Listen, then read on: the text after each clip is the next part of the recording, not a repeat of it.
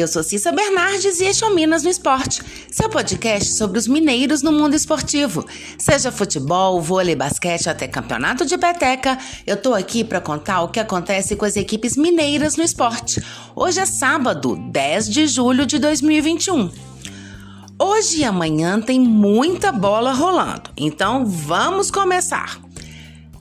Vou dar início pela Série D. Neste final de semana, tem a sexta rodada da competição. Todos os times mineiros estão no grupo 6. Hoje, às 16 horas, tem Caldense e Águia Negra no Ronaldão, em Poços de Caldas. A Caldense está em segundo lugar com 10 pontos e é a única equipe do grupo que pode tirar a Ferroviária da liderança.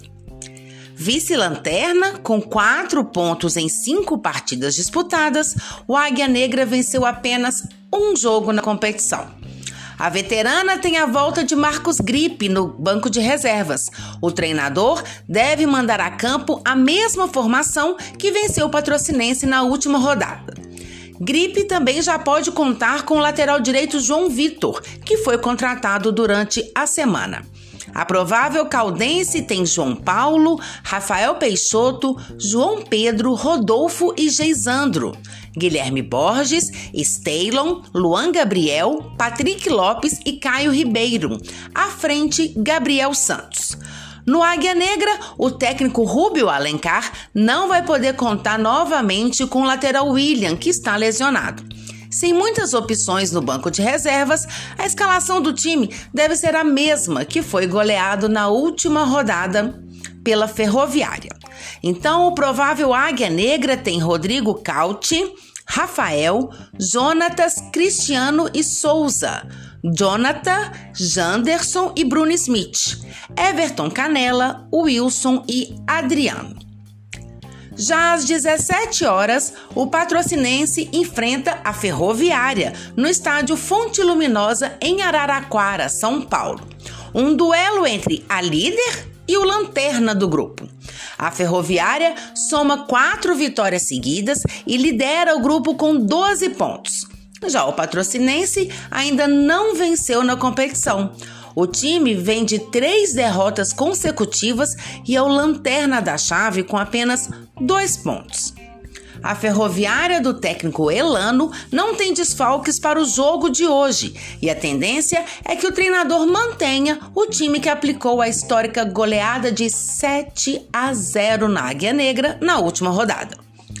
A provável ferroviária tem Saulo, Bruno Leonardo, Guilherme Matiz e Léo Rigo, Bernardo, PH, Nando Carandina e Bruno Santos.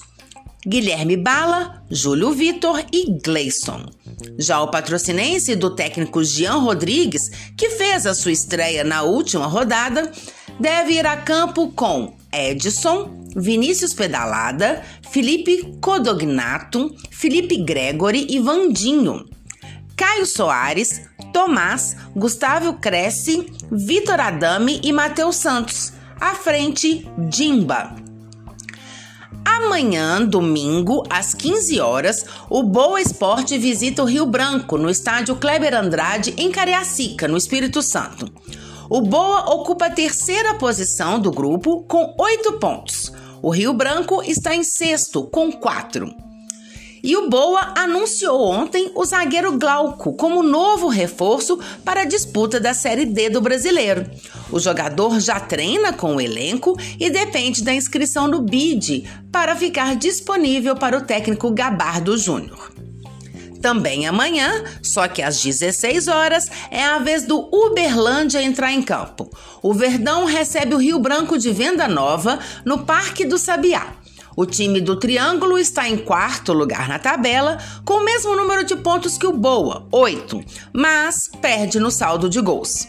Há três rodadas sem vencer, o Uberlândia será, terá um confronto direto pelo G4 neste jogo de amanhã contra o Rio Branco de Venda Nova, já que o adversário está em quinto lugar.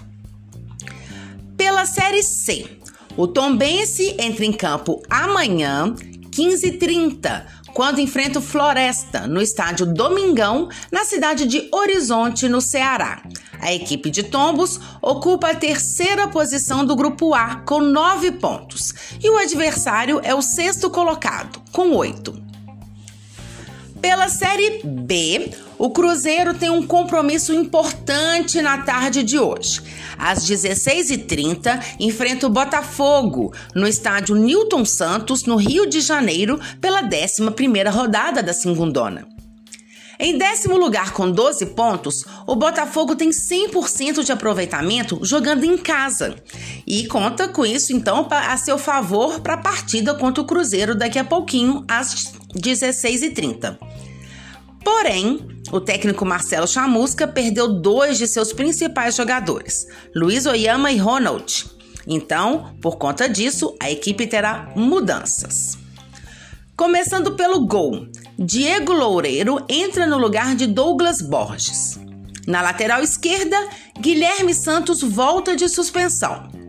No meio, já que Luiz Oyama está fora por causa de desconforto muscular, a tendência é que Matheus Friso fique com a vaga. E Pedro Castro deve entrar no lugar de Barreto. O Cruzeiro, com 10 pontos, vem de quatro partidas sem vitória. E completando um mês de trabalho na Raposa, o técnico Mozart tenta dar sequência aos jogadores para tentar encontrarem um entrosamento na equipe mas ele enfrenta desfalques. No meio-campo continua sem Matheus Barbosa, com desgaste muscular, e também Rômulo, que está suspenso. Quem pode voltar ao time é o lateral direito Cáceres, fora dos dois últimos jogos por causa de uma otite. No ataque, a dúvida está entre Marcelo Moreno ou Rafael Sobes, já que Sobes está num jejum de dois meses sem gols. É provável que o boliviano entre como titular. Provável escalação do Botafogo: Diego Loureiro, Daniel Borges, Canu, Gilvan, Guilherme Santos, Matheus Friso, Pedro Castro e Chay, Felipe Ferreira, Diego Gonçalves e Rafael Navarro. Já na equipe celeste, a provável escalação tem Fábio, Cáceres ou Norberto, Léo Santos, Ramon e Jean Vitor, Lucas Ventura, Giovanni e Marcinho. À frente, Bruno José, Felipe Augusto ou Ayrton e Rafael Solbes ou Marcelo Moreno. Já na Série A, hoje tem Clássico Mineiro. Às 19 horas, no Independência, América e Atlético se enfrentam pela 11ª rodada do Brasileirão. O Coelho vem de derrota para o Fortaleza na última rodada, quando foi goleado por 4 a 0 e interrompeu a boa sequência que vinha tendo sob o comando do técnico Wagner Mancini. O time ocupa a 15ª colocação e busca se afastar ainda mais da zona de rebaixamento. Do outro lado, o Galo vem de vitória sobre o Flamengo por 2 a 1 no Mineirão e está na quarta colocação da tabela, com 19 pontos conquistados. O América vai com força máxima para o jogo de hoje. Mancini revelou que encontrou a formação ideal para o Coelho e vem repetindo a escalação nas últimas partidas. Dos reforços que chegaram ao clube recentemente, o atacante Fabrício Daniel já está inscrito no BID e pode aparecer entre os relacionados. O provável coelho tem Matheus Cavicchioli, Eduardo, Anderson Jesus, Eduardo Bauerman e João Paulo. Zé Ricardo, Juninho Valora, Marcelo Toscano. À frente, Felipe Azevedo, Rodolfo e Ribamar. E o Galo busca permanecer no G4 e, quem sabe, aí conquistar a liderança do campeonato. Mas também é claro que o pensamento, inevitavelmente, está no Boca Juniors, quem enfrenta na terça-feira pelas oitavas da Libertadores. E, pensando justamente nisso, o Cuca deve poupar forças e escalar um time reserva. Ele tem peças para isso, mas precisa definir quem ocupa a lateral esquerda, deixada por Arana, que serve à seleção brasileira olímpica. No departamento médico, é certo que Nátio Fernandes e Dodô estão fora. Na verdade, o lateral já passou a treinar com o grupo, mas vem aí de um longo tempo parado, então talvez é, ele não deve entrar como titular, quem sabe ser utilizado no segundo tempo. E outros desfalques certos são Marrone e Vargas, que estão lesionados. O provável Atlético de Cuca tem, tem, na verdade, tem dúvidas, muitas dúvidas.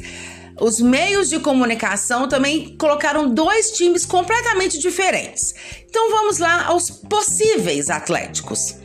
De um lado, Everson, Guga, Nathan Silva, Igor Rabelo e Júnior Alonso ou Tietê. No meio, Jair, Alan Franco e Natan. À frente, Savinho, Johan e Eduardo Sacha. Aí seria bem um time reserva, um time poupando os principais jogadores. Já em outro meio de comunicação, o time é Everson, Mariano, Igor Rabelo e Júnior Alonso. Na esquerda, a possível entrada de Dodô ou então Jair em seu lugar. No meio, Alan, Tietê, Zaracho e Johan. À frente, Savarino e Hulk. Aí já um time mais titular, vamos dizer assim, sem poupados.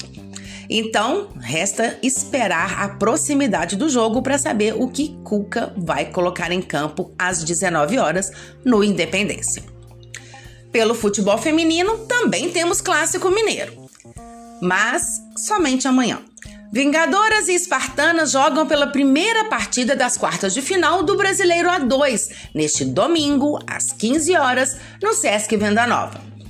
Hoje as equipes fizeram seus últimos treinamentos antes da partida, para amanhã termos um jogão de bola.